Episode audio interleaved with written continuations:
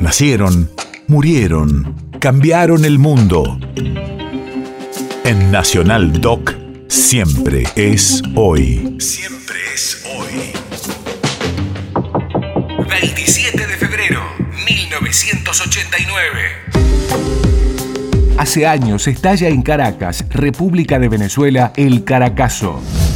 Radio de la memoria. El recién asumido gobierno de Carlos Andrés Pérez anuncia un fuerte incremento en los combustibles y en el transporte público en el marco de una grave crisis económica, cuando Venezuela ya no gozaba del boom de los petrodólares y el Fondo Monetario Internacional auspiciaba un ajuste. Se generan protestas en Caracas y comienza la represión. Los disturbios se extienden hasta el 8 de marzo. Oficialmente se reconocen casi 300 muertos, pero por fuera de las autoridades se habla de 3.000 víctimas fatales.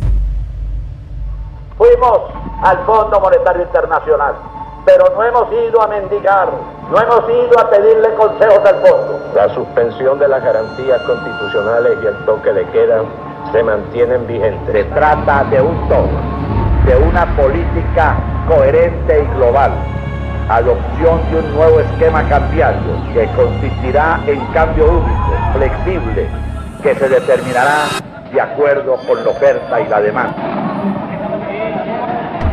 Liberación de las tasas de interés activas y pasivas del sistema financiero nacional, que ajustará en forma progresiva las tarifas de servicios y se iniciará el proceso de creación de empresas descentralizadas.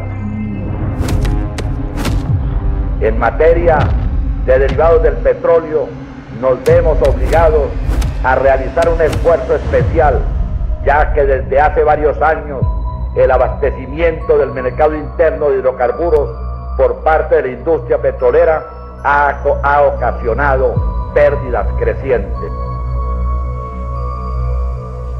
Fuimos al Fondo Monetario Internacional, pero no hemos ido a mendigar, no hemos ido a pedirle consejos al fondo. Efemérides latinoamericanas.